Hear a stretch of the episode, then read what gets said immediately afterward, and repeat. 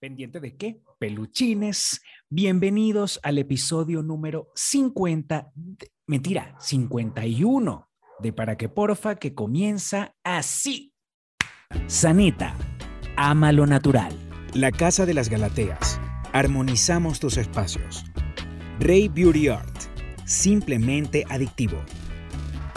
Sí, peluchines, bienvenido a este episodio número 51. Gracias a toda la gente que está viendo el episodio en cualquiera de, las, de, sus dispositivos, en el celular, en el iPad, en su computadora, en una pantalla de, televisión. Eh, gracias por darle clic al icono donde decía que iban a ver a Pastor hablando paja aquí en Para que Porfa. Gracias a toda la gente que se suscribe, que es totalmente gratis, lo puedes hacer en este momento, mientras yo estoy hablando paja aquí, tú puedes darle el botoncito de suscribirse, eso me ayuda mucho con el algoritmo de YouTube para que em, eh, conspire a favor de este canal. Eh, gracias a toda la gente que me regala un like, sea terminando el video o sea ahorita, no tengo ningún problema. Este, pero no se les olvide al final del, del, episodio regalarme un like si, en caso de que les haya gustado el video. Gracias a toda la gente que es eh, activa la campanita de las notificaciones y gracias a toda la gente que me deja un comentario. Todos los comentarios los leo y todos los comentarios son valiosos y todo ese tipo de cositas ayudan al algoritmo de YouTube para que mejore la audiencia de este canal. Así que se los recuerdo, suscribirse, activar la campana de las notificaciones, dejarme un comentario y regalarme un like cuando terminen el episodio. Eh, gracias a todas las personas que hacen todas esas cositas de YouTube, pero todavía no es que es gracias, es que les jalo bola demasiado a todos los que son productores ejecutivos de este programa, de Para que Porfa aquí abajo, si usted quiere convertirse en un productor ejecutivo de este programa y hacer que yo, o sea, colaborar para que yo siga haciendo este tipo de, conversaciones, de entrevistas o de este contenido aquí en Para que Porfa, aquí abajo en la cajita de descripciones está un link para que le des clic y entras directamente al Patreon de este programa. Con eso nada más ya tú te conviertes en productor ejecutivo de Para que Porfa y recibes el contenido que yo hago eh, en, esta, en este canal con anticipación. Gracias, gracias a todas esas personas de verdad que han confiado en este proyecto que se llama Para que Porfa. En esta oportunidad yo estoy demasiado feliz por una conversa que tuve, que ustedes la van a disfrutar ahorita, con una persona que es muy joven. Cuando digo muy joven es que en este momento tiene apenas 25 años, literalmente es una niña. En su, en su cédula posiblemente diga que se llama Karina, pero muchos la conocen como Ruby y ahora en el planeta la estamos conociendo como la chama que pinta billetes. Sí, señor, así mismo la conocí yo, porque a mí me llegó un correo electrónico que decía, la chama que pinta billetes llega a Nueva York. Yo, chama que pinta billetes, ¿cómo es eso? Enseguida me metí, vi el nombre, la busqué en Instagram, le escribí por mensaje directo, todo eso. Creo que en menos de cinco minutos sucedió. Su respuesta fue demasiado rápido, me cayó demasiado bien, es demasiado creativa, demasiado inteligente, demasiado interesante y eso que es todavía una chamita. O sea, imagínense todo lo que puede pasar con ella. Yo estoy demasiado feliz de que haya, me haya podido regalar un espacio en su, en su tiempo. Tiene unas historias súper interesantes que contar. Eh, yo espero que la disfruten. Ella es la chama que pinta billetes. Espero que no se olviden de todo lo que les dije, regalarme un like, presionar la campanita de las notificaciones, activar la campanita de las notificaciones, eh, regalarme un comentario y suscribirse al canal, suscribirse al canal, suscribirse al canal, suscribirse al canal. Ahí tienen a la chama que pinta billetes. Espero que la disfruten, peluchines. Olis, ¿me escuchas? Te escucho yo, perfecto. ¿Y tú? Perfecto. Por fin. ¿Cómo estás tú? Bien, aquí con mucha expectativa de conocerte porque qué increíble cuando ya alguien te cae bien y es por unas cuantas palabras, por un, ajá, sí, nos vemos, de pinga, eh, tal, y por todas las fotos que he visto en tu Instagram. Qué bello. No, es que eh, a mí lo que me pasó contigo es que instantáneamente me diste una vibra espectacular. Y yo, ¿qué es esto? Vale. No, y es lindísimo. me pasó contigo y te lo juro, no, no, yo creo que no deben haber pasado, no sé, dos horas a que me respondieras, pero cuando yo recibí un email que decía, la chama que pinta billetes en, Nueva York, la chama que pinta billetes, ven acá, ¿qué es esto? Papu, ¿quién es esta? Búscala en Instagram. O sea, te escribí, pero sin pensarlo, sin pensarlo porque además vengo de una experiencia la semana anterior donde fui a una exposición que se llama Caminantes aquí en México y mm, es un artista boliviano que interviene billetes venezolanos. ¿Qué? sí, para que lo busques por ahí luego, se llama Caminantes, te voy a pasar la información, pero es una exposición que está eh, en cuatro ciudades. Estuvo aquí en México, estuvo en Miami, estuvo en Madrid y no sé qué otra ciudad, pero eran cuatro ciudades y tuve una experiencia interesante porque a mí me da pena contar esto, porque la gente va a decir, pero pastor, no seas tan niche, chico, o sea, por favor, estoy seguro porque yo, yo que soy una rata, yo se lo dijera a otra persona, mira la vaina. Estamos viendo la, la, la exposición, entonces yo veo que la vaina marca, eh, había un cuadro de un único billete y una figura intervenida del billete, que es un billete de 20 bolívares. Y entonces claro, el tipo interviene los billetes, el artista interviene los billetes, eh, pero con fotografías. Él revela unas fotografías de caminantes, de migrantes venezolanos, que él mismo tomó las fotografías, las revela sobre los billetes. Ok. Es interesante. Cuando yo veo, cuando yo veo, yo veo 900, 900 con el símbolo de la tácata con la rayita. Yo, ah, 900, bueno, no, 900, de repente uno puede comprar uno y así. Veo otro que era de tres billetes y la vaina marcaba 1700. Y yo, ah, bueno, también uno, de repente. Eso es en pesos. Ya va. Todo esto yo estoy viendo 900, 1700 y yo ah, veo más adentro y hay unas que sí 5500, 3000 no sé cuántos, que eran más grandes, de más billetes y que, bueno, hoy vamos a subastar uno de, una de estas obras. Empieza la subasta. Entonces, un tipo empieza como varias personas, tanto que yo doy tanto que Entonces, eh, la obra comenzaba a venderse por 1700. Y entonces, ¿quién da 1800? Y un tipo sube la mano y la esposa se voltea a verlo así. Y yo, ¿qué pasó? ¿Qué pasa? ¿Qué está pasando aquí? Entonces, el que está llevando la, la, la, subasta dice, ah, ok, allá el caballero, 1800, 1800, sí, ¿quién da 1950 más y tal? Y entonces la tipa, la esposa, se voltea otra vez a verlo así, se baja el tapaboca y así como que, ¿qué te pasa, marico? Tú eres O sea, la cara era, ¿de qué coño te está pasando? entonces, chamo, al rato me entero yo que la vaina es en dólares.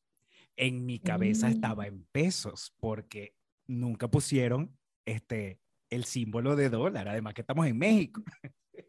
Entonces, yo dije, no mames, con razón la tipa se volteaba y le decía eso, pero después otras personas me decían, pastor, pero por favor, o sea, ¿cómo vas a creer tú que eso es en pesos? Esas obras de arte, y yo, Ah, bueno, sorry, o sea, nunca había venido a Perdón.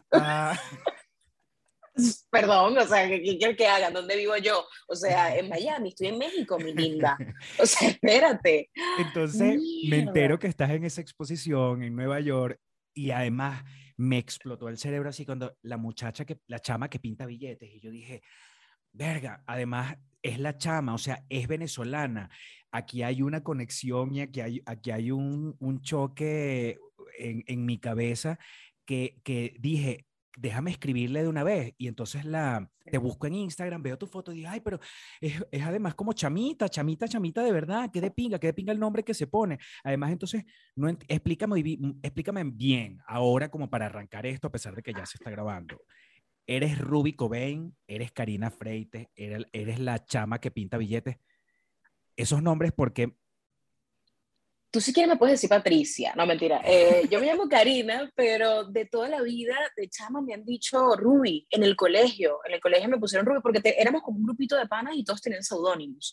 Y yo me quedé Ruby eh, por cosas de Messenger y, ¿sabes? Que uno se ponía como nombres en Messenger. Ay, Dios Esa época, mío. o sea, hace millones de años. ajá. Mente pollísima. Y que le ponías colorcitos y vaina, que eh, Ruby con un poco de corazoncitos de murciélagos ha iniciado sesión. ¿Sabes? aparte de, aparte de seudónimo y vaina, emo. Bueno, este, entonces, tengo esta parte Ahorita tienes Ruby, 24 años, ¿no?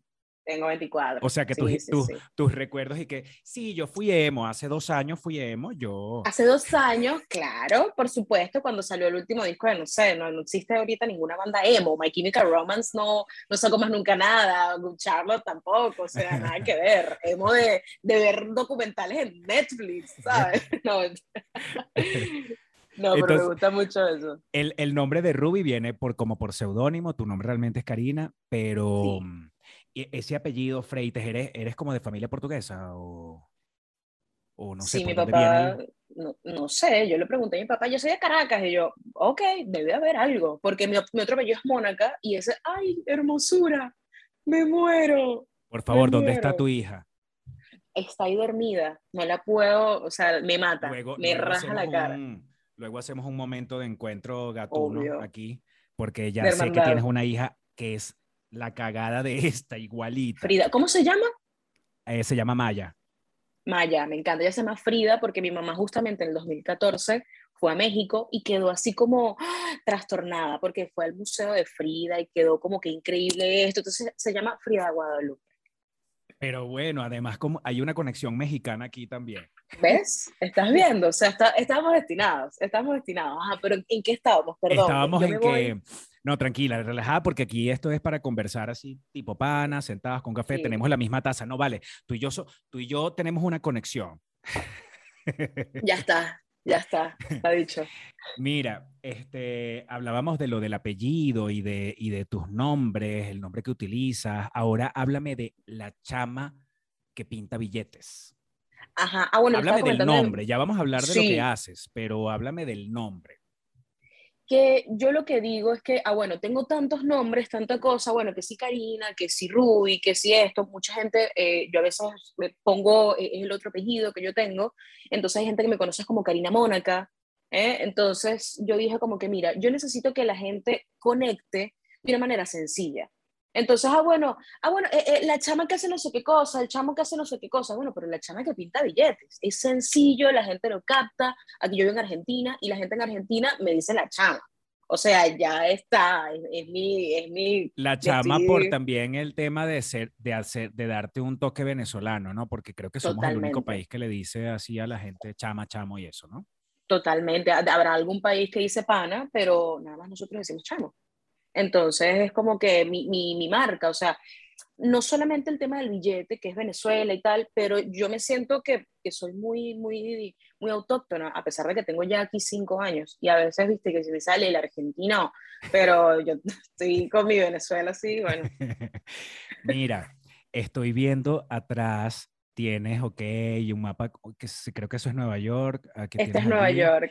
Este, tienes los billetes, tienes a José Gregorio Hernández en un billete, tienes en, est- en este de Simón Bolívar, esto que es una impresión de una, alguna ilustración, el, el Mm, billete grande que tiene No, Simón Bolívar. esto, esto es- una gigantografía y esto es una pintura real. Que, O sea, yo lo tu- pinté tuya. encima. Sí, Ah, ah, ah, ah, ah, ah, ah, ok, ok. Y imprimiste la gigantografía y esto que vemos eh, es el Salto Ángel, creo, es pintado tal por cual. ti. Exactamente. Porque yo dije como que, mira, amo este formato pequeño, me encanta este formato pequeño, pero quiero expandirlo un poquito más, quiero, quiero intentar salirme del molde. O sea, es como que, mira, esto le estamos dando otro valor, pero ¿qué tal y si lo ampliamos un poquito más? ¿Qué Claro. pasa con eso? ¿no? Entonces, Igualmente estoy viendo a. RuPaul allí. amo RuPaul. O sea, este es como que cuando me siento mal, yo digo como, o sea, aquí dice, I don't want to hear any goddamn excuses, make it work, be prepared, fucking make it happen. Entonces, cuando yo me siento que sí que no puedo, yo que RuPaul, y lo leo, y es como que... Te prendes una vela claro. RuPaul todas las noches, un vasito de agua, una cosa. Por supuesto, unos caramelitos. Es que te lo juro, yo, yo amo demasiado RuPaul, o sea, también, RuPaul's soy fan. Drag Race es una de mis series favoritas. Totalmente. Yo no entiendo cómo la gente todavía no se atreve a empezar a ver RuPaul. Tiene demasiado material. Bueno, yo soy, soy, Tanto soy fan y las sigo todas por Instagram, o sea, fan. Mal. Tanto de, de, de, la parte drag como también, o sea, te da como un chispazo de, de conocimiento de ballroom culture, ¿sabes? Porque no se tiene mucho y es importantísimo también. Sí, no, y, y, y, es, una, es una cultura que quizás no es masiva, pero la cultura del drag y, y el voguing y todo eso, de, de, hecho, estuviste en Nueva York y tienes que haber ido a los bares, por supuesto, ¿no?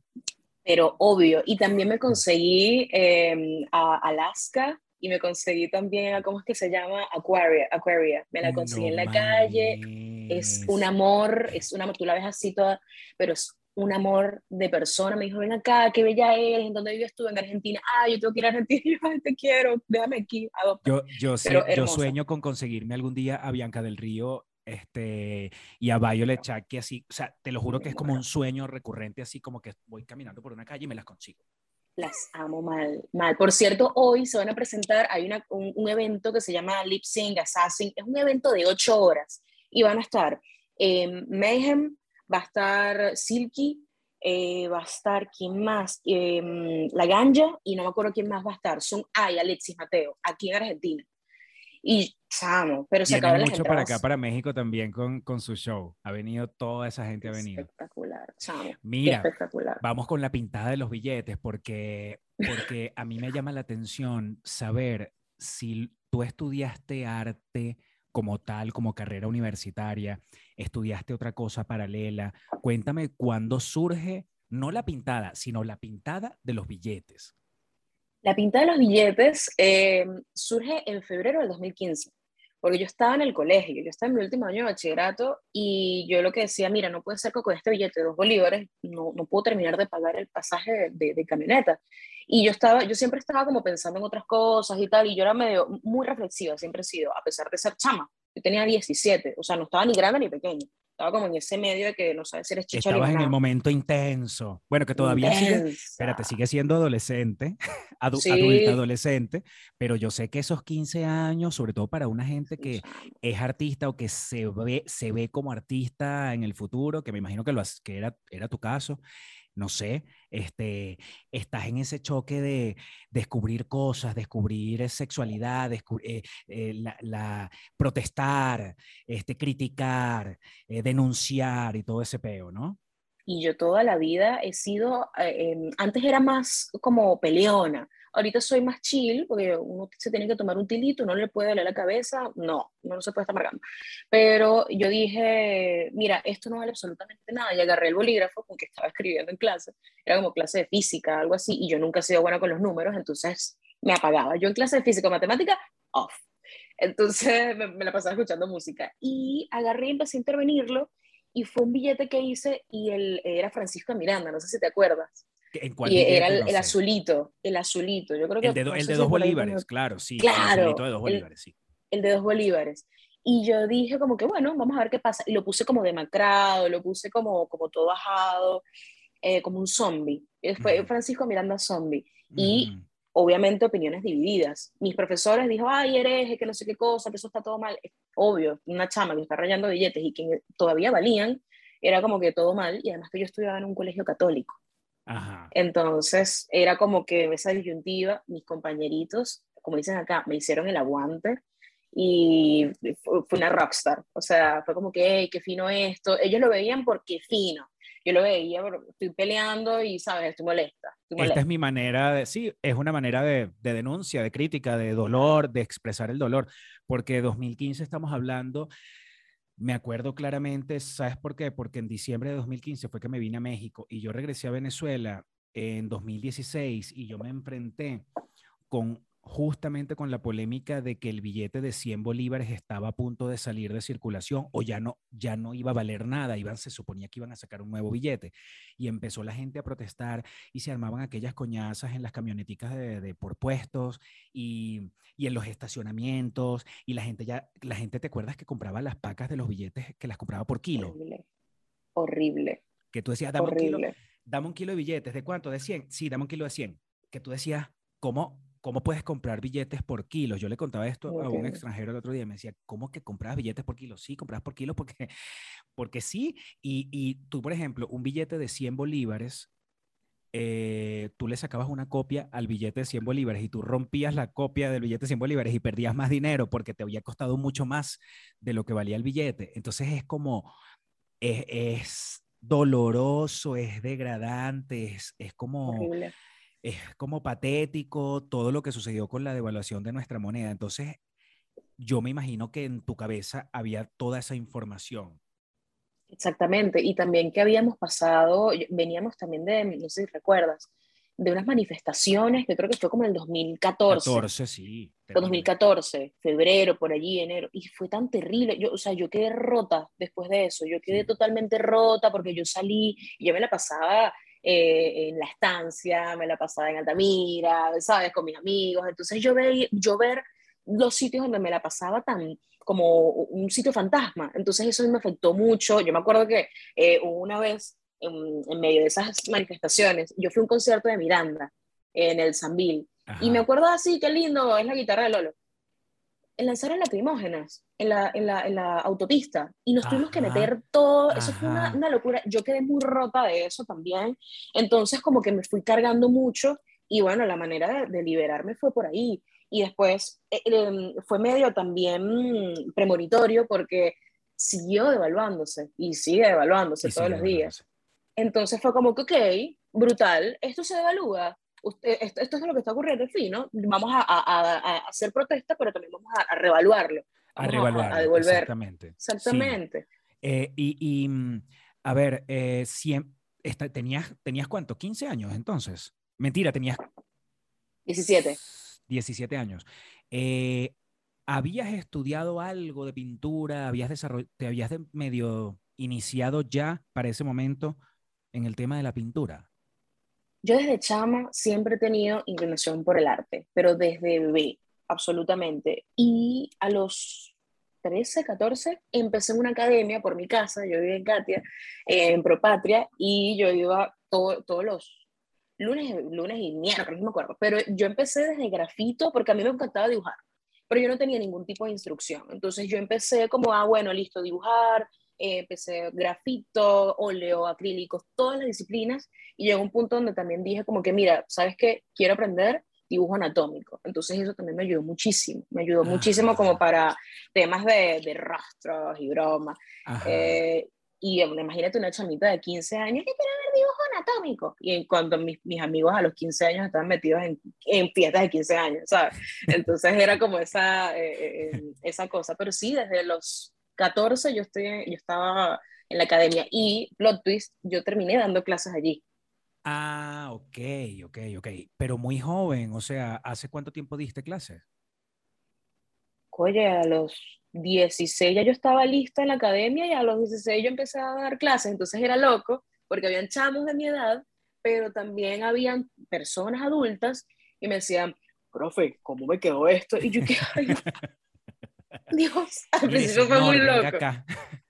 Sí, chavo, y como yo tenía la voz más, cha- más de chama, entonces era como raro, ¿sabes? ¿Y luego qué pasó? Luego te gradúas de bachiller, eh, fuiste a la universidad, ¿qué estudiaste? ¿Dónde? Yo siempre tuve la, como te digo, la, la visión de que yo quería ser artista. Cuando yo estaba en séptimo y me decía, yo decía, ah, bueno, ¿qué vas a estudiar tú? Ah, bueno, yo quiero estudiar ingeniería, matemática, no sé qué cosa. Y tú, artes. La gente te veía como que, ay, pobrecita. Pero yo siempre tuve mi inclinación, ¿sabes? Porque en Venezuela eh, eh, no es mentira. El artista no le, no le prestan atención y qué sé yo, entonces es así. Pero yo siempre tuve mi inclinación por el arte y yo empecé a estudiar artes, estudié artes plásticas, pero no terminé porque yo dije, brother, esto no va para más, yo me tengo que ir y yo solí, o sea, fue una epifanía que tuve, me desperté un domingo y yo dije, me tengo que ir, o sea, aquí no estoy avanzando, la inseguridad está, bueno, lo que todos sabemos, Sí, ya. y horrible, y yo solita hice mis papeles y tal, y, yo- y mi mamá no me, no me creía, porque yo solita yo fui, ah, bueno, ¿qué es lo que tengo que hacer? Investigando, ah, bueno, listo, yo hago mis cosas. Y llegó un día, mamá, ya, ya hice todos mis papeles. Y mierda, ¿es en serio que te voy? Yo, sí, en serio me voy. Y bueno, me vine para, para acá, para Buenos Aires a los 19. 19 años.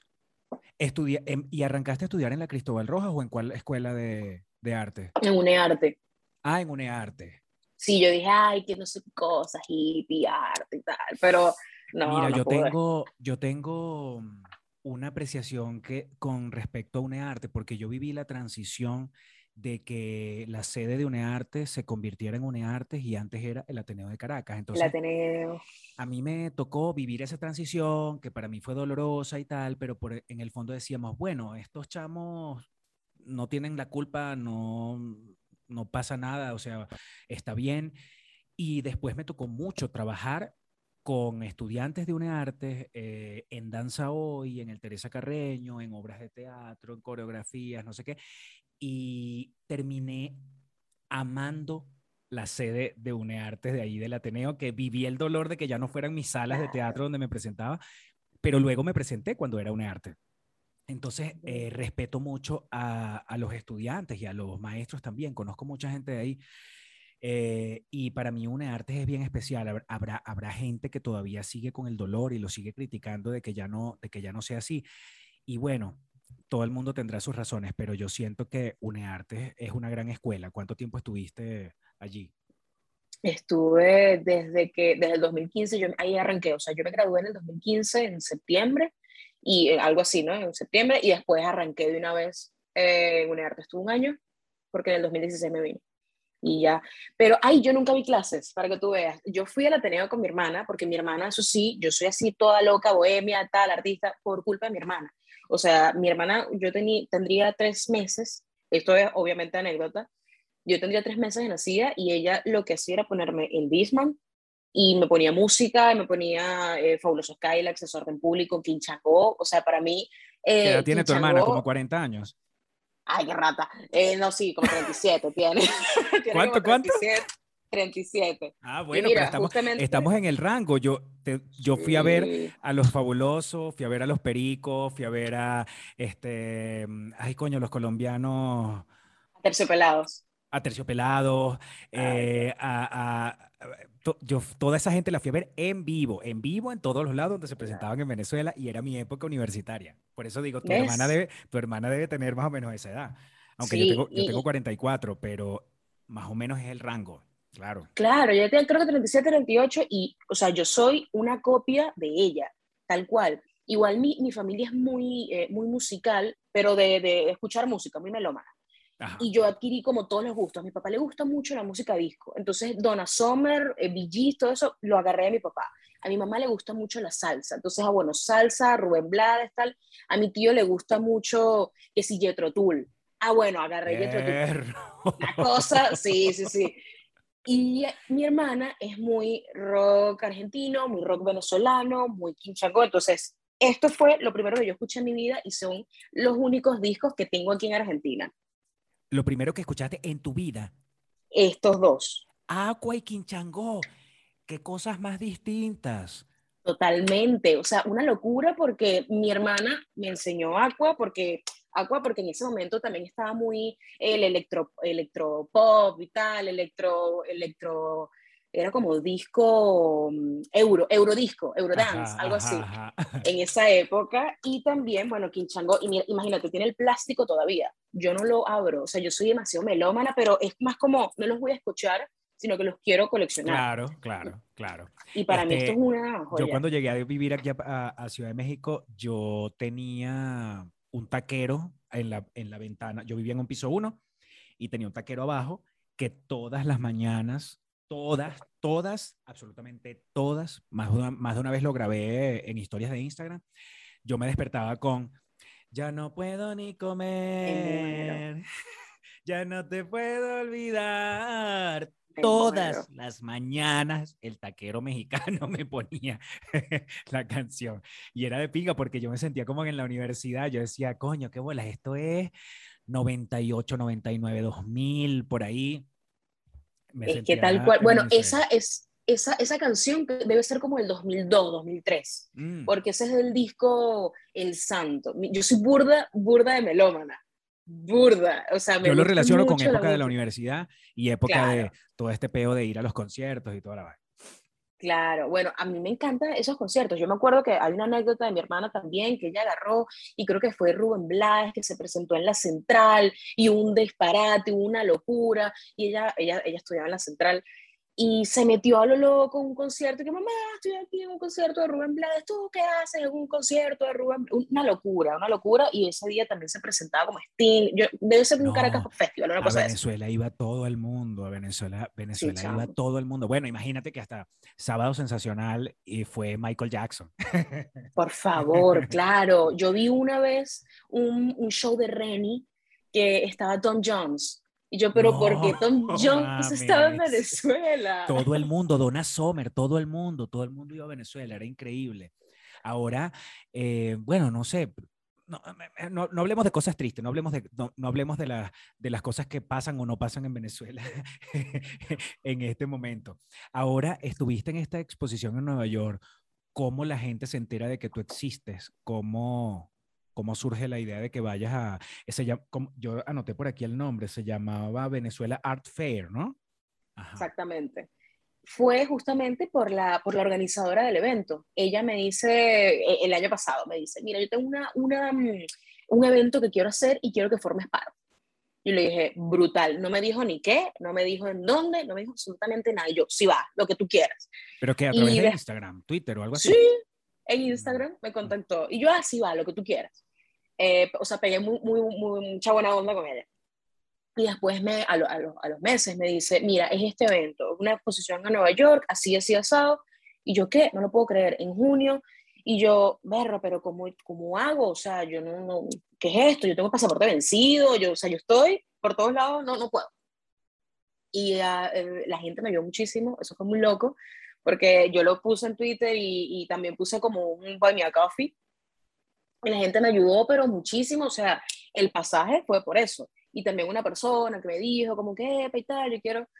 Y yo fui para Nueva York así, porque yo estaba, o sea, yo tenía visa, tengo visa, eh, ahorita ya se me venció, pero yo fui con pasaporte vencido. O sea, yo creo que esa ha sido la experiencia más loca que he tenido en mi vida, porque después, no solamente la experiencia de la exposición, que fue increíble, yo nunca había estado en Nueva York, o sea, de verdad fue lo mejor que me ha pasado en la vida, eh, fueron como tres días de, exposición, la gente se quedó loca, la gente, tanto venezolanos como la gente de, de, allá, porque habían cubanos, habían este, personas de Estados Unidos, obviamente, habían em, personas de Haití, y yo conocí, conecté con tanta gente que fue impresionante. Y después de eso, yo me quedé varada en Estados Unidos. O sea, yo pasé tres meses en Estados Unidos con una maleta así con ropa para una semana. ¿Parada por un tema de visa, de pasaporte, de pandemia, de qué? Pandemia, porque aquí en Argentina cerraron las fronteras y eso fue una locura, o sea, cerran las fronteras y yo estaba, yo estaba así caminando, así turisteando yo en Central Park y me llega, tu vuelo ha sido cancelado, por favor, y yo, ¿qué? ¿Pero qué es esto? Y, y yo llamo, y bueno, cuatro horas esperando. tú, ibas caminando por, ibas caminando por el Times Square y decías, Dios mío, dame una señal. sí, chamo, yo, y, y, cuando me contestan, eh, la chama, pues, era por Avianca, y la chama me decía, ah, bueno, señorita Karina, ¿cómo me le va? Bueno, estuve viendo la disponibilidad y la disponibilidad que tenemos era junio, 29 de junio aproximadamente. La disponibilidad que tenemos de este año pasado, de este, de este año que estamos. Ahorita, o sea, hace cuatro o cinco meses. Cuatro o cinco meses, nada. Y que, bueno, eh, para agosto de este año, yo como que para agosto, estamos en junio. ¿Qué te pasa? Y yo estaba así como que, pero ¿qué está pasando? Porque yo fui una semana, o sea, yo no tenía, o sea, yo estaba mamando y loca, yo no tenía plata, yo no tenía eh, ropa, nada. Y además mi trabajo, mi cosa, ¿cómo hago? y tu exposición, y, y, ya había ya había pasado o ya había iniciado o estaba en pleno plena exposición. No, ya había pasado, ya había pasado la exposición, ya fue, o porque, o sea, eso era el domingo y el sábado ya se había terminado todo. Creo que ah. o algo así, o el lunes, algo así, fue, fue, fue algo así. Ok. Y, y, yo me quedé así como que, ay, ¿ahora qué hago? Y los muchachos de la exposición fue como que, no, te vamos a ayudar, te vamos a, te vamos a dar la mano, pues, o sea, y justamente uno de ellos eh, me dijo como que tú te puedes quedar aquí en la casa, no te preocupes. ¿De qué nacionalidad? de Venezuela, venezolanos también. Sí, sí, sí, venezolanos. Eh, la organización del Venezolano First son todos venezolanos. Sí, sí. Y, y no, fue una locura, chamo. Ahora, te debes haber dado cuenta, yo tuve la oportunidad de vivir en Nueva York hace ya casi 10 años, te debes haber dado cuenta, y sobre todo que ha pasado el tiempo, la cantidad de venezolanos que hay allá y la cantidad de venezolanos que están allá dispuestos a ayudar a los otros venezolanos. O sea, allá no te vas a quedar nunca sin una comida, no te vas a quedar nunca sin poder, aunque sea que te ofrezcan una salita, un mueble, una cosa, porque además acabo de venir de Nueva York, que fui ahorita en, ay, ya no me acuerdo, de agosto, septiembre. Yo estuve allá esa época. ¿Ah? Yo estuve ahí eso, esa época. Bueno, casi.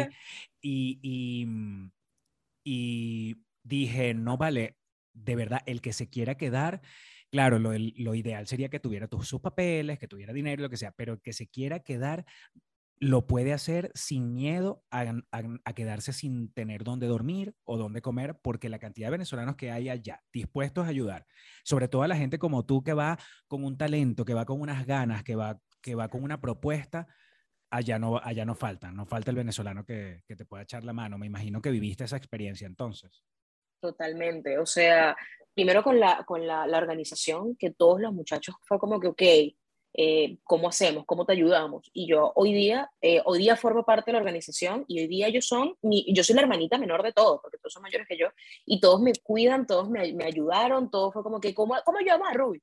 Y me quedé en casa de uno, después me quedé en casa de otro, eh, y ellos me ayudaron muchísimo y fue como que, pero ¿qué te hace falta? No sé qué cosa fue una, una hermandad hermosa y también la gente que participó en la exposición, que también eran todos venezolanos. O sea, ¿cómo podemos ayudarte? ¿Qué, ¿Cómo hago para mandarte? Y yo, pero, y yo estaba muy abrumada porque yo decía, ok, al principio fue como que, ok, estoy sola, me siento sola, me voy a morir, o sea, voy a tener que vender mi cuerpo en el Times Square, definitivamente. ¿Sabes? la tipa ahora voy a tener empezar a cobrar. Conchale. ¿Sabes la tipa de esa que se pone desnuda en el Times Square con una guitarra? Yo dije, yo me visualicé así aquí con mi guitarra lo visualicé. En este caso, pero, con un billetico. Buenas, sí. Te pegas unos billetes acá y. pero, pero fue todo lo contrario. O sea, esa experiencia lo que me hizo dar cuenta fue de que no estoy sola, el venezolano es, es, es increíblemente hermano y de que entre todos nos ayudamos. O sea, literalmente entre todos nos ayudamos. Y es lindísimo darse cuenta que aunque estés a 80 millones de kilómetros de tu casa, puedes, puedes estar bien con gente linda al lado. La propuesta de los otros venezolanos iba más o menos por el lado de la pintura o era o, e, esa exposición o ese, ese, ese encuentro de, arte venezolano incluye todas las especialidades todas las especialidades puede ser fotografía eh, pintura instalaciones había una que me llamó muchísimo la atención que era como sabes tipo Cruz 10 vamos a hacer una, una obra cinética de Cruz 10 pero como en 3D era como una cosa, era impresionante, de verdad, esa me impactó muchísimo, pero todas me impactaron, habían fotos intervenidas, fotos, de, verdad había de todo, absolutamente un poco de, arte corporal, me, me, metí en el, en el Instagram del festival y vi arte corporal, bueno, es que también, es que, no, es, que es impresionante, la gente, de verdad, las personas que están viendo el programa y mucha gente en general, no se imaginan la cantidad de venezolanos que hay haciendo cositas allá, de artistas venezolanos, que de repente no son reconocidos necesariamente, pero hay en Broadway, hay haciendo teatro, hay demasiada gente, gente dando clases en las universidades más arrechas de Nueva York. Entonces, eh, hay venezolanos regados por todos lados. Yo creo que, que la gente no, no se imagina eso. Ahora, que mm, te devuelves a Buenos Aires porque, porque tienes compromisos allá tenías gente allá, tu familia, yo no sé si te los llevaste de Venezuela o algo. Sí, yo estoy aquí con mi mamá, estoy con Frida, o sea, nosotros estamos acá y es como que no puedo simplemente, ay, bueno, ¿sabes qué? Bueno, me quedo, me quedé varada, me quedo mi vida de artista, cuídame la bendición, no puedo. Entonces yo dije como que no, o sea, hay que arreglar las cosas, tengo obviamente otra exposición ahorita en diciembre, ahorita ya, ya, ya, ya, desde el 16 al 20, pero hay que hacer las cosas bien, porque también mi urgencia de, devolverme es que la visa se me venció el 27 de septiembre y yo llegué aquí el 9 de septiembre. Entonces, mm, a mí me cancelaron el vuelo tres veces. Y yo, yo estaba muy, ya muy nerviosa porque yo decía, ok, si se me vence la visa, eh, voy a tener como ese problema. Ya tengo el problema de que tengo el pasaporte vencido y ya me están viendo feo. Entonces, tengo la visa vencida, tengo, tengo un problema de estatus. Y para, para volver, mira, no, 0-1 la boleta. Entonces yo prefiero hacer las cosas bien. Y, y, y, mm, en Buenos Aires, ¿a qué te estás dedicando? ¿A pintar? Yo trabajo, Sí, o sea, miti miti, porque yo trabajo con publicidad, con, trabajo con, con publicidad de Google y etcétera, de Facebook, pero este... Pero cuando dices que, que trabajas con publicidad, ¿a qué te refieres? O viste las cuentas de Google Ads, como de publicidad. sí. Bueno, yo hago publicidad con Google Ads, Ah, ok. marketing digital. O sea, un Y- cliente te busca para que tú montes la campaña de publicidad en, la, en esas plataformas. Claro, exactamente. Pero llegó un punto que es como que no me da, no me da, no, o sea, no, no me, no me da tiempo de pintar y hacer eso, porque es como que, bueno, estoy todo el día trabajando y después llegan las 6 de la tarde y yo no quiero saber nada, lo único que quiero ver es Grey's Anatomy, ¿sabes? Quiero estar así acostadita, porque estoy cansada, estoy, estoy, estoy muerta. Y yo dije, mira, ¿realmente tú quieres hacer esto? ¿Realmente quieres conseguir esto? Es hora de, de, de elegir. Y creo que estoy eligiendo por mí, porque de verdad esto es lo que me gusta. Esto, eh, tanto la música como, como la pintura es mi vida y desde chama. Y, y yo creo que ese es el paso que uno le cuesta tanto dar siendo artista, ¿no? Pero empe- bueno. ya empezaste a vender tus obras, o sea, en Nueva York, ¿cómo te fue con eso? cool. Yo estaba medio síndrome de impostor, yo decía, estoy llevando demasiadas obras, no puede ser, esta vaina. Y, y, y, y las, mm, ¿cómo se llama? Eh, los cuadritos, porque eran como de acrílicos y eso pesa. Yo dije, "Fuck, me va a devolver con eso para Argentina, voy a tener que pagar sobrepeso. Y me quedó nada más una sola, o sea, vendí todo, de 30 vendí todo. Entonces fue como que, qué cool, de verdad, De qué cool. 30 Y eso me dio- vendiste todo. Sí, ¿Tienes, ¿tienes algún problema en hablar de los precios de tus obras? ¿Tienes alguna obra allí a la mano que digas, esto cuesta tanto? Mira, es que en aquel momento me pasó algo y es que yo no estaba como consciente de lo que cuesta una obra. O sea, yo llegué a Ajá. Estados Unidos, con mi- por ejemplo, con mi piecita, con esta piecita, y yo, bueno, como que, ¿cuánto cuesta? Bueno, no sé, 60 dólares, ¿sabes? Pero porque no tenía idea de, de, ese mundo hasta que yo llego y digo como que, ok, esta pintura de estas dimensiones, 50 por 40, esta persona la está vendiendo, o sea, teniendo en cuenta la técnica, teniendo en cuenta el tiempo que empleó y qué sé yo, cuesta 500 dólares, 600 dólares. Entonces es como que, ok, este viaje también no solamente me ayudó para replantear costos, replantearme mi trabajo, que yo puedo, o sea, yo soy miope, tardo un montón pintando, entonces, ok, no estoy sacando costos, estamos haciendo algo mal y que, mm, y que no puedo regalar mi trabajo tampoco. ¿Me explico? Entonces eso también me ha hecho replantearme muchas cosas, porque eso es más o menos lo que costaban mis obras allá en, en, en New York. Coño, Y no- por eso fue que las vendiste todas. Obvio, Uy, tarada. Pero a ver, feliz, ¿cuánto te tardas tú, por ejemplo, en esa, esa que tienes allá a tu, tu, tu izquierda, la del, Esta. no, la otra, la, la, del, la del billete normal, eh, la que tiene, creo que es un José Gregorio. Sí, es un sobre un José ¿Cuánto te tardas tú pintando eso? Porque también es un tema del tiempo que inviertes en, en hacer una obra. Claro, totalmente. O sea, depende también, porque hay obras que salen súper rápido, que bueno, para mí súper rápido son eh, una semana. Más que nada por tema de detalles, sí, chamos, no me mates. Por tema de detalles, tema... Una semana y la vendiste por cuánto? Por 60, 60 dólares. Eh, pero, ¿Sabes? Es más o menos eso, pero también tengo otras que que te voy a mostrar esta que tengo aquí, que esta es para algo que vamos a hacer. Em, esta me tardé un poquito más, porque esta tiene muchísimos más detalles. Ok. Esta es Qué para, increíble. ¿viste? Esto, esto es medio spoiler, porque esto no, todavía no lo muestro. No lo Mira, tú puedes creer que yo no conocí ese billete de 20 mil 20 mil bolívares. Ibas a decir pesos, ¿eh? Exacto. Eh, Ay, esa, esa- eso me imagino. Bueno, no, no sé, pero pintar sobre bolívares, sobre todo para ti, para una venezolana, significa algo y significa muchas cosas. Mm, ¿Te atreverías a pintar sobre una moneda que no sea el bolívar? es que no conecto. No conecto porque no es mi lenguaje plástico, porque realmente lo que a donde yo voy es, mira, eh, eh, mi statement es, yo quiero revaluar esta moneda, quiero hacer una protesta y quiero también, no solamente de que aparezcan, obviamente, sin desprestigiar, Simón Bolívar, que aparezca Simón Rodríguez y qué sé yo, pero también quiero que aparezca un Cruz 10. ¿Por qué no aparece Cruz 10 en, en la moneda que es tan importante? Tú que vives en México. ¿Cuál es el billete de, que aparece, la figura que aparece en el billete de 500 pesos? Frida. ¿Por qué no puede aparecer un Cruz 10? ¿Por qué no puede aparecer un, un Soto? ¿Por qué no puede aparecer, qué sé yo, Reniotolina? O personas que hicieron eh, cosas importantes para el país. Entonces, yo, em, en tema de, de, de, composición de la pieza, yo no quiero hacer como que parezca eh, algo aquí como atravesado, que aparezca como, como que simplemente lo utilicé como un lienzo, sino que quiero que aparezca un billete real. Entonces, yo intervengo desde, para ver, ahí estamos, intervengo el nombre, intervengo el, el número de serie, y aquí en donde dice presidente, firmo yo, que parece un billete real. O sea, quiero dar como esa ilusión, ¿ves?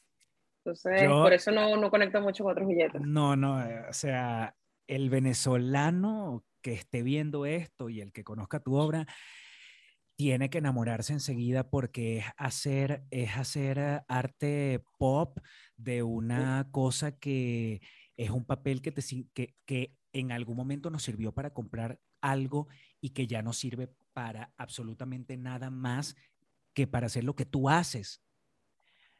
Porque, porque qué otro uso, bueno, pues habrá otro tipo de artistas que hará eh, un vestido con billetes o qué sé yo. Pero en general es eso, pues la moneda quedó no para seguir eh, entristeciéndose y, lamentándose de lo que sucedió, sino para realzarla, que eso es lo que tú haces al final.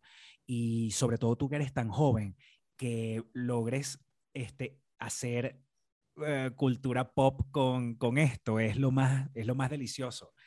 Eh, ¿qué, otro, ¿Qué personajes, qué otros personajes quieres o tienes pensado hacer en billetes? Sofía Inver, me encanta. Eh, Inte Maite también. Que yo amo a Maite, o sea, amo a Maite, yo la veo, yo veo sus historias y yo te amo, Maite, te amo para siempre, ¿sabes? Maite fácilmente podrá participar en un, en un RuPaul eh, Drag Race.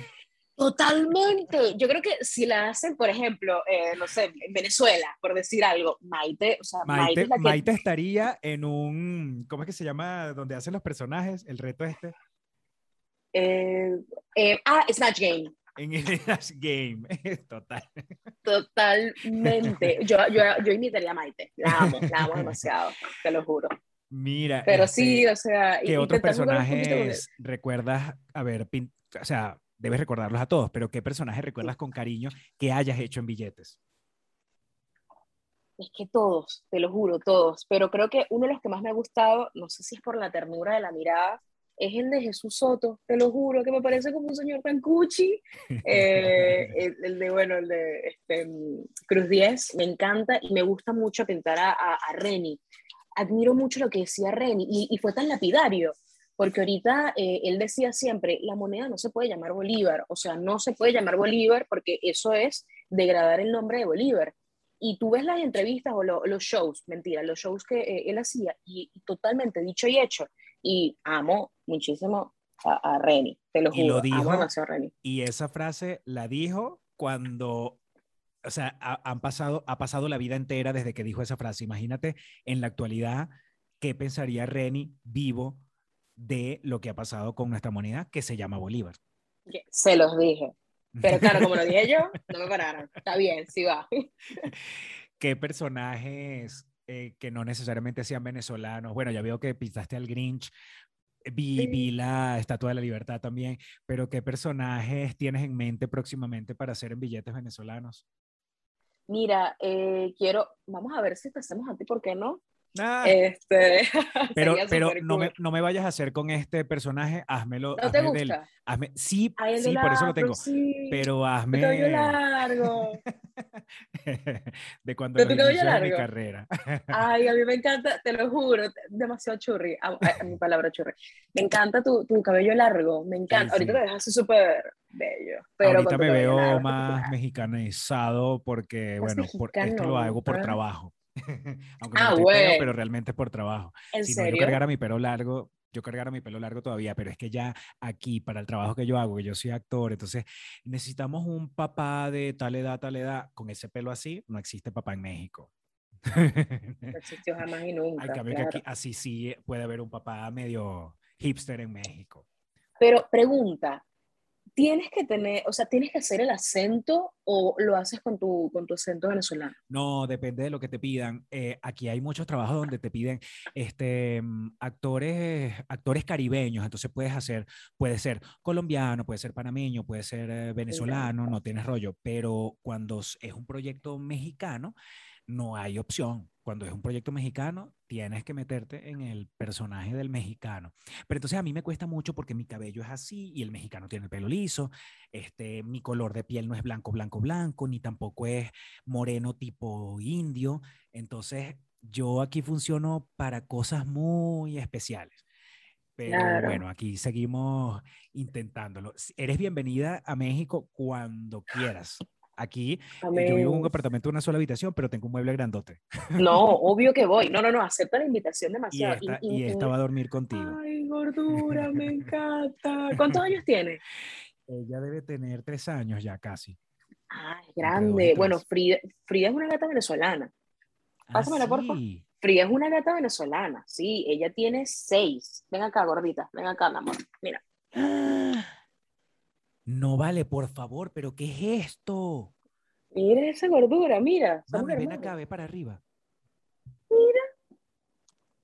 Mira. Mira esa gordura que está dormidita.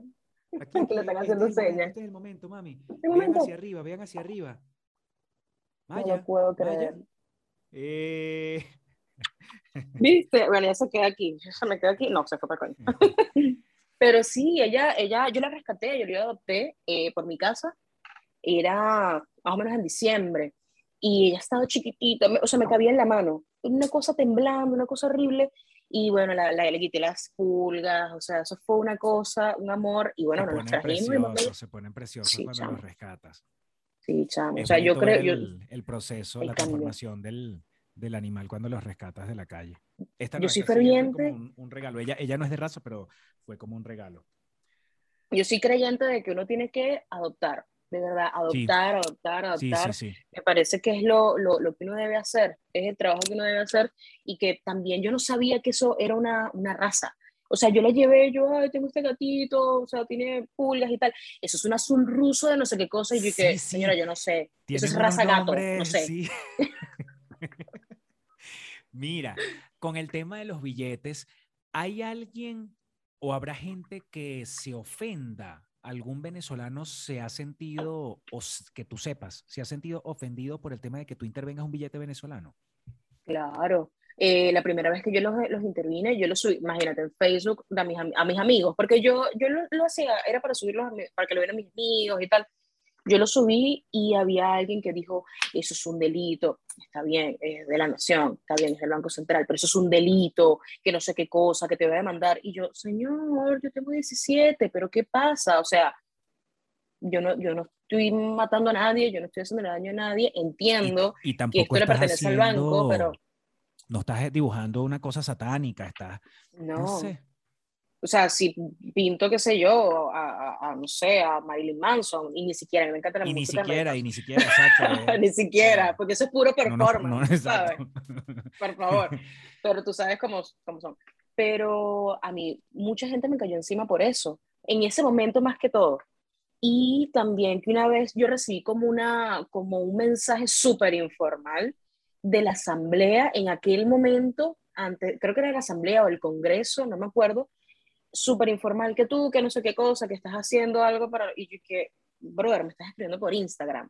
Bloquear. No mames. Te lo juro. Y revisaste el perfil y efectivamente era un perfil como de, de algo... Y en ese momento que nadie, sí, en ese momento que nadie le, le, para, le prestaba mucha atención a Instagram ni nada y tenía una cantidad de followers importante.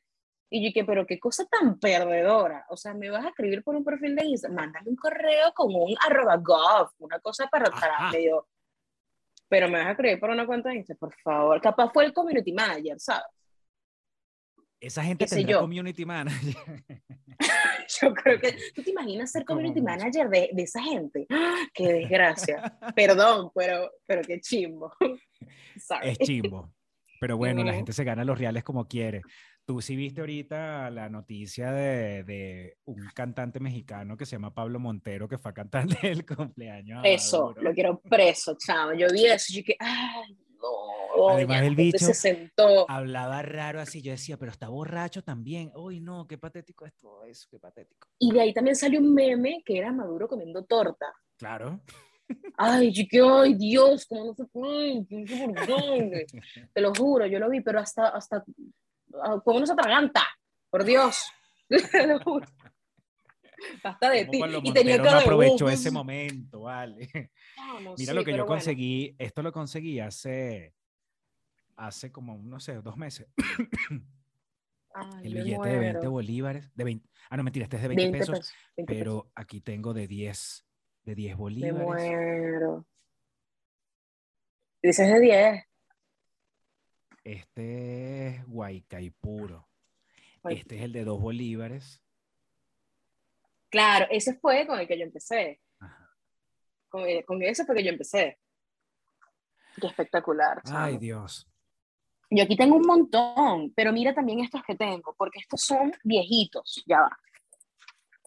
Mira estos que tengo. Estas reliquias. Claro. Estos son, estos los utilicé, este lo utilicé yo. No tienes de 10 bolívares. Exacto, totalmente. No tienes de 10 utilicé yo. bolívares de eso de. Lo que pasa es que tú no debes haber nacido para esa época de los de que eran de 10 bolívares que eran como mor. ¡Ese! Tú no usaste jamás eso. Tú, No, yo soy una niñita. Yo Estoy muy chiquita. Estos también tengo. Mira, vale, nuestro billete de Sí. 20. Estos sí son míos, míos, míos. Este sí lo usé, ojo, yo no soy, no, no estoy tan chiquita. Este sí lo usé. ¿Tú usaste ese billete? No puede ser. Sí, te lo juro por Dios y mi madre. Pero entonces tendrías di- 10 años, 5, no sé. Sí, bueno, o sería, no sé, una magnate, porque imagínate, ese, ese valía plata. Claro. En su momento valió. Eh, ¿Cuáles otros? Te? Estos sí están más lindos, ¿ves? Estos sí están más, está bello. Qué belleza, qué billete tan precioso. Ese es Sí, Andrés Bello. chamo. ¿Quién era ese? Este, es- este es Andrés Bello, Es sí. Andrés Bello. Chamo, nosotros teníamos unos billetes tan bonitos. Bueno, mira, yo te voy a decir una Lindos, cosa. Los billetes de ahorita, ese de 20 mil bolívares, yo nunca lo había visto. Lo vi por primera vez en la exposición esa que te dije y es un billete bonito. Está, está bien, pues. No, no, no, no, no nos pongaigamos a pasiones tampoco tanto. Es que no está mal, lo que realmente está mal es otra cosa. Sí, sí. Pero que, es más, ¿tú te acuerdas cuando a uno se le quedaba un billete en el bolsillo? Que ay, eh, cuando lo metías a la lavadora, ah, lo lavé, bueno, lo pongo a secar y después estaba intacto. O sea, perfecto. A mí me pasó muchas veces. De verdad, el billete, o sea, el, el material es muy bueno. Sí. Eso sí, lo rescato, es muy, muy, muy bueno. Pero de resto, ¿viste?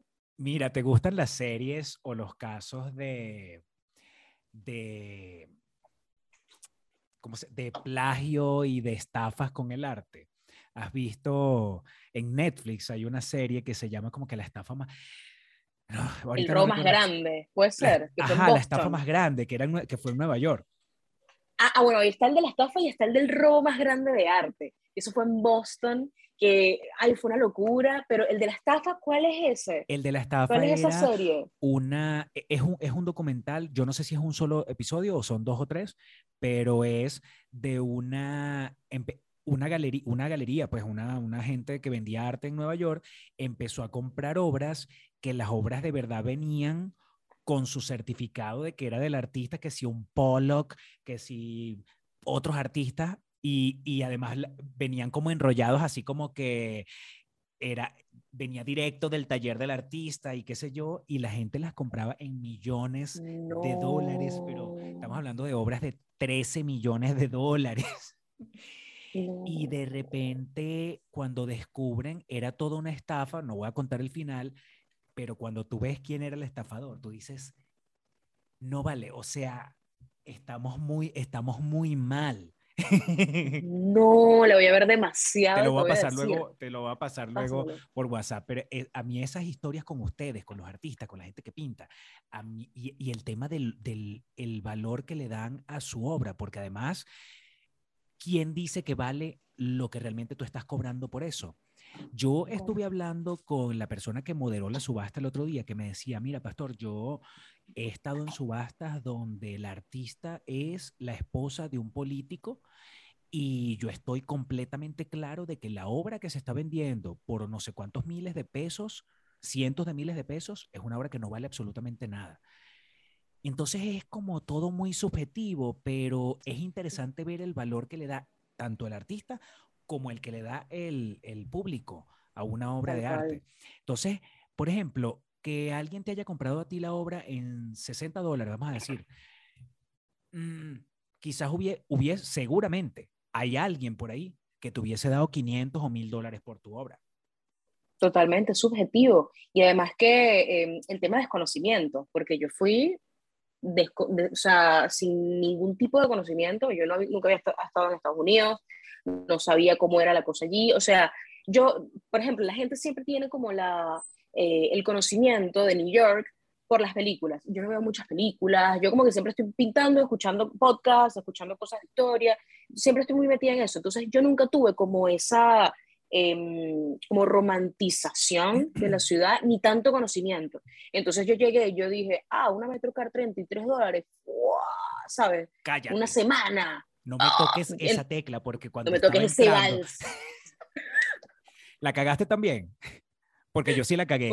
Yo me compré la de 33 y dije, claro, bueno, esta y esta, entonces después la recargo y me va a servir para el subway normal en, en la vaina.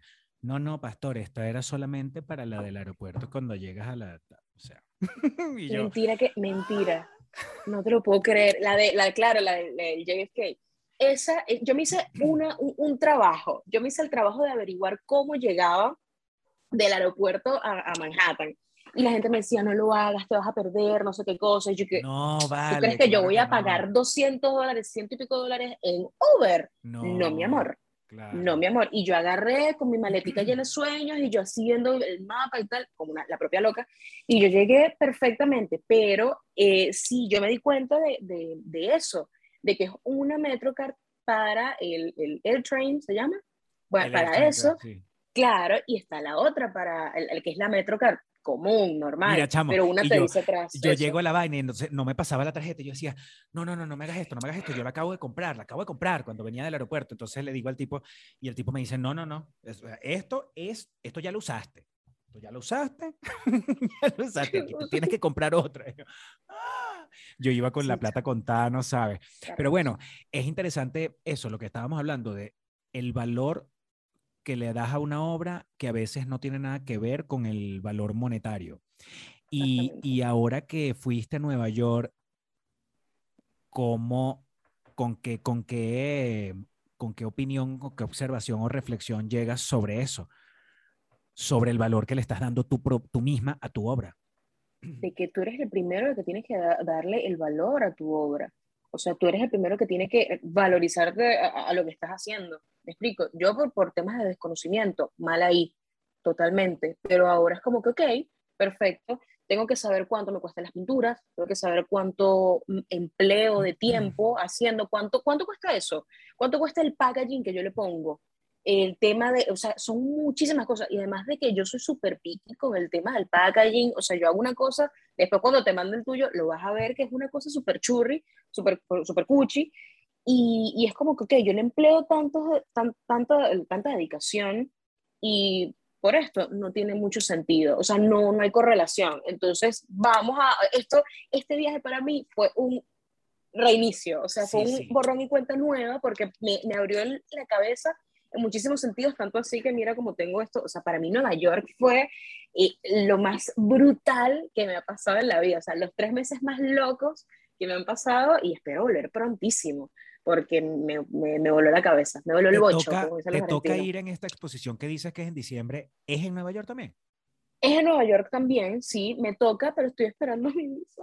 Así que bueno, vamos a esperar a ver qué pasa. Mira, la embajada, te digo, la embajada americana tú le escribes un correo y les dices, señores, soy artista y esta exposición es en esta fecha, por favor ayúdenme y te lo juro que te paran bola. Es una gente muy gringa y todo, pero son bien, por lo menos la gente de la embajada te lee el correo, te lo lee. Te lo juro. Empieza desde hoy a escribir correos electrónicos, búscate el correo más arrecho de la embajada y le escribes, por favor, mira, me está pasando esto, soy artista, sobre todo si dices que eres artista, no sabes, te jalan burda de bola. Eh, empieza a escribirle por correo ya, te lo juro que, la vas a tener. Ahora, eh, Nueva York. Nueva York es el set es lo más cercano, apartando París también, es, el, es lo más cercano a un set real de televisión que uno puede tener. Totalmente, totalmente. Y ojo, yo no me sentía así en París. En París me gustó mucho y tal, qué lindo, pero es más chill. Sí, sí. París es más Es más romántico. Eh, Claro, ya, bueno, sí, unas crepes, una cosa. Pero Nueva York, eso es, dale, dale, locura, y te sientes como que si alguien va a salir de acción en dos segundos. Sí, ¿sabes? señor. Sí, sí, sí. Impresionante. En Nueva York eh, te, te debes haber dado cuenta que llega un momento en que si te ahuevoneas te empujan porque es como que ¡oh! la gente la gente cuando, cuando pasa por el lado tuyo hace así como que ¡ay! O sea, pero qué, lento sí. y uno así marico o sea I'm sorry. sí, es verdad, es verdad. Igual yo como que intenté nutrirme de ese tipo de cosas para no joder al, a, a la persona, al, al New Yorker. Y yo como, ok, no puedo quedarme aquí como una flor, como un florero en, en la, en la, en la, en el, ¿cómo se llama eso? Eh, ay, vale, por donde uno pasa.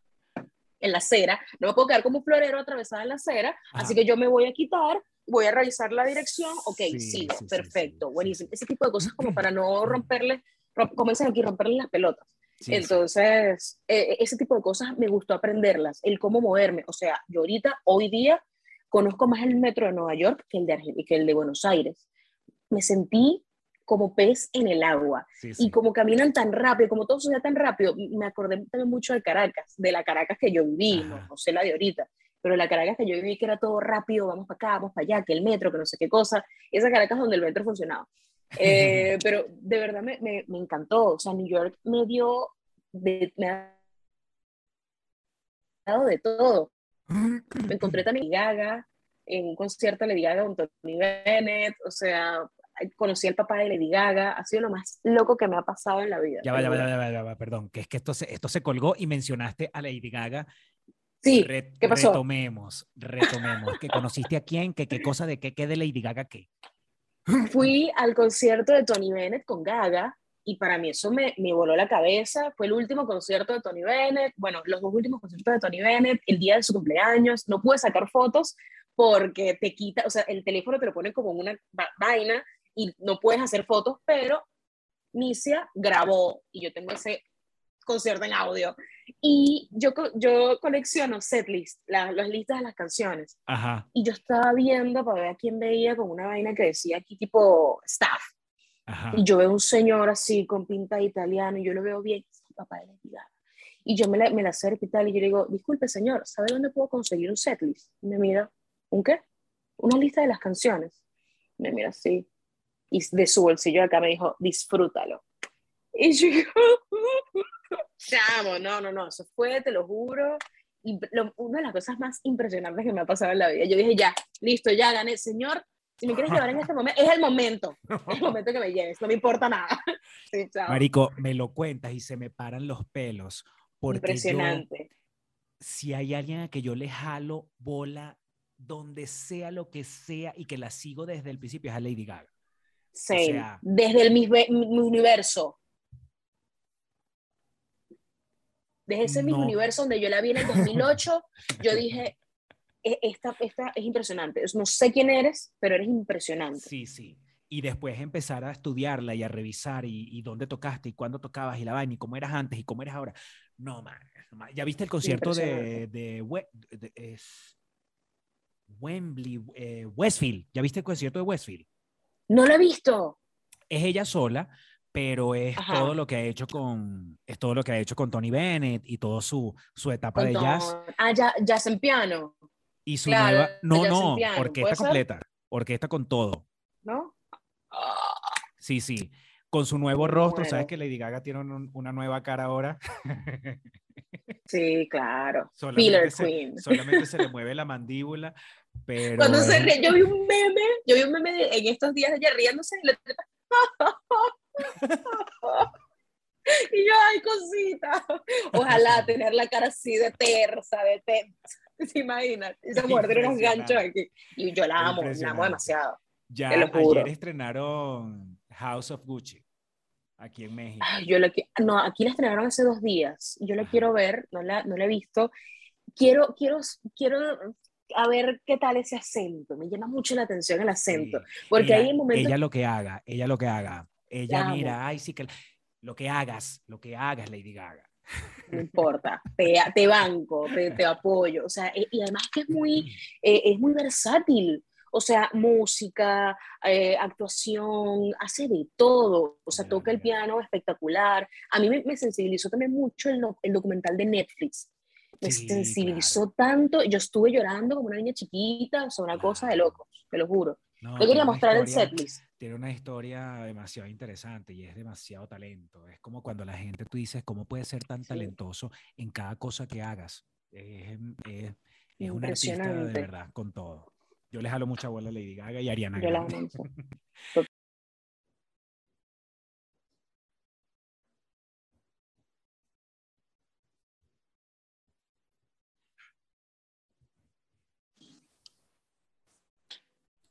Ajá. ¿Tú me escuchas? Obvio. ¿Y tú okay. ¿Sabes por qué te preguntaba? ¿Por, ¿Por qué? Esto. Ajá. ¿Qué marca es? Porque es Focusrite. Ajá, perfecto. Es, súper buena marca. Sí, sí. Brutal. Pero tiene Porque... una sola entrada de micrófono. Sí, tiene una sola entrada de mic y una de, de instrumento, porque yo lo utilizo para, para hacer música. Ajá. Pero no sabía cómo, cómo hacer esto aquí. Sí, lo que después tienes que hacer es, eh, hay un software de esa marca uh -huh. que lo tienes que descargar en la computadora y toda la cosa para que la computadora reconozca la interfase y ya. Y el sonido va a ser totalmente distinto, sí. Me encanta. Bueno, para pa, pa la próxima ya sabemos. Sí, esa, esa marca también tiene otras consolas que son de dos entradas, de cuatro entradas y así. Qué brutal. Para que, para que la gente monte su, su, banda completa. Mira, estaba revisando dónde nos habíamos quedado y toda la última parte salió así toda cortada de... Ya. Estábamos hablando de... Logramos hablar de, de Lady Gaga, de lo del sí. de Lady Gaga, pero te estaba preguntando... Mira. Ajá. Wow. No mames. Eso es para mandarlo a montar. Totalmente, por eso es que lo tengo guardadito, porque lo voy a montar. Y que me lo dio su propio papá. Mostrar. Sí, chamo. Ay, Dios, y ese tipo así todo. Lo dio así, así tal cual lo tenía. Y el sonido del concierto impecable. Impresionante. Yo no, yo, yo no dejé de llorar, te lo juro. O sea, claro, yo no dejé de llorar claro. desde que. Porque para mí, mi sueño de chama fue ver a Lady Gaga. Yo nunca había visto a Lady Gaga porque ese tipo de conciertos aquí en Latinoamérica, o sea, es demasiada parafernalia sí. y capaz no da, o sea, hay que hacerlo en festivales grandes como para que dé. Y, y, fue una cosa que yo decía, no lo puedo creer, o sea, no puedo creer que esa que está ahí es Gaga. ¿Y qué, y sala, dije, ¿qué sala era? ¿En qué sala la viste? En, la, en Radio City. No mames, yo cuando estaba allá, uh, pasé por el Radio City y eran, eran dos funciones que ya estaban agotadas y estaban, no sé, no sé al final si volvían a abrir una siguiente y, otra más, pero ya dos funciones agotadas así, soldado completa, completa, completamente. No, es que las entradas se, se, se acaban claro, así, dos claro. segundos. Mira, estaba, eh, te preguntaba, pues, eh, que ahora, ¿a qué dimensiones vas a hacer llegar tu obra? O sea, ¿vas a seguir pintando billetes o qué otras, qué, qué, tipo de cosas le vas a ir metiendo? O sea, ¿qué ideas tienes? La idea que tengo es justamente hacer como esos billetes que yo quiero ver eventualmente en Venezuela, pero esos billetes que realmente valgan. Yo, yo siempre le, le digo, le, le, llamo la nueva Venezuela. No sé cómo ser, espero que sea una Venezuela próspera. Eh, y quiero irme más también hacia este tipo de formatos, que es un formato un, un poquito más grande, pero es un billete también, pero quiero llevarlo más grande, quiero, quiero salirme de, de, de los, de los estándares, quiero hacer otras cosas. Uh -huh. eh, yo he hecho algunos, algunas piezas como juntas, o sea, he, he, juntado como billetes, pero quiero hacer otras cosas diferentes. Eh, pero obviamente quiero seguir haciendo esto. También quiero eh, traba seguir trabajando con, con, la parte de, de, del staff del Venezuelan Art Fair. Estamos haciendo muchos eventos, estamos haciendo muchas cosas, entonces está increíble. Y también quiero seguir entrándome con el tema música. Eh, es algo, sí, chavo, es algo que, que, tengo, que siempre he querido hacer, eh, o sea, como que me, realmente meterme a grabar algo. Y por eso es que, bueno, ahí tengo mi interfaz, tengo que ser mi guitarra, tengo que ser el bajo, entonces cuando, cuando puedo lo, lo hago. pero quiero meterme seriamente en eso, porque eh, yo creo que pueden convivir las dos cosas, el tema de pintura y el tema de, de, la música pueden convivir. ¿Qué sabes tú cuando? Mira, yo tengo una amiga eh, que la primera vez que la vi trabajando y que, y que a partir de ahí la conocí, yo la conocí en un concierto de música electrónica y ella era en la playa, era en Puerto La Cruz, allá en Venezuela, y, y ella estaba en la orilla de la playa en una super tarima con un lienzo que era, no sé, ponte de cuatro metros por cuatro metros. Y ella durante toda la fiesta electrónica, ella lo que hizo fue pintar, pintar, pintar, pintar, pintar. Y ella estuvo pintando todo el tiempo durante la fiesta. Entonces, tú dices, pero ¿qué es esto? Esto es una exposición, ¿esto qué es? Y nada, está por el mundo viajando, por todo el mundo. Ella no tiene sede, no tiene casa, no tiene, no tiene sitio. Pero qué increíble, porque, o sea, la, la, la, Karina, la rubia de 17 años, nunca se imaginó que su arte le iba a llevar a Nueva York. Me explico, o sea, yo lo hice también fue como medio de, de, de, eh, de catarsis, de me molesta esto que está ocurriendo, quiero, quiero lo que yo conozco, los medios que yo conozco, bueno, quiero hacer un statement. Y imagínate, y ahora llegué y rompí un montón de fronteras, entonces a mí también me gusta llamarme como una embajadora, eh, una, una, embajada ambulante. Yo, sí, yo sí, que soy como un medio embajada ambulante, entonces fue para mí ha sido increíble este viaje. Alguna cosa se te va a ocurrir donde puedas mezclar las dos cosas, así que nada, ya te, te, veré, te seguiré viendo por ahí. Obvio, nos seguimos viendo. Mira, gracias por esta conversa, de verdad que estuvo increíble y, y, ojalá la gente te siga. Tu Instagram estuvo a lo largo de todo el programa allí em, para que la gente te siga, vea tu trabajo y te compré obras, vale, esto es lo que queremos, que también, que te compré obras, tú quieres vivir de eso, claro que sí, se puede. Hay que, hay que apoyar el arte venezolano, chico, hay que apoyar el arte local, el artista local, apoyemos al artista local. No, de verdad, gracias, eres increíble, Pastor, como te digo, como empezamos el programa, nuestra conexión fue, o sea, así, instantánea, y cosa que me encanta, y soy tu fan. Que nos veamos las caras en algún momento.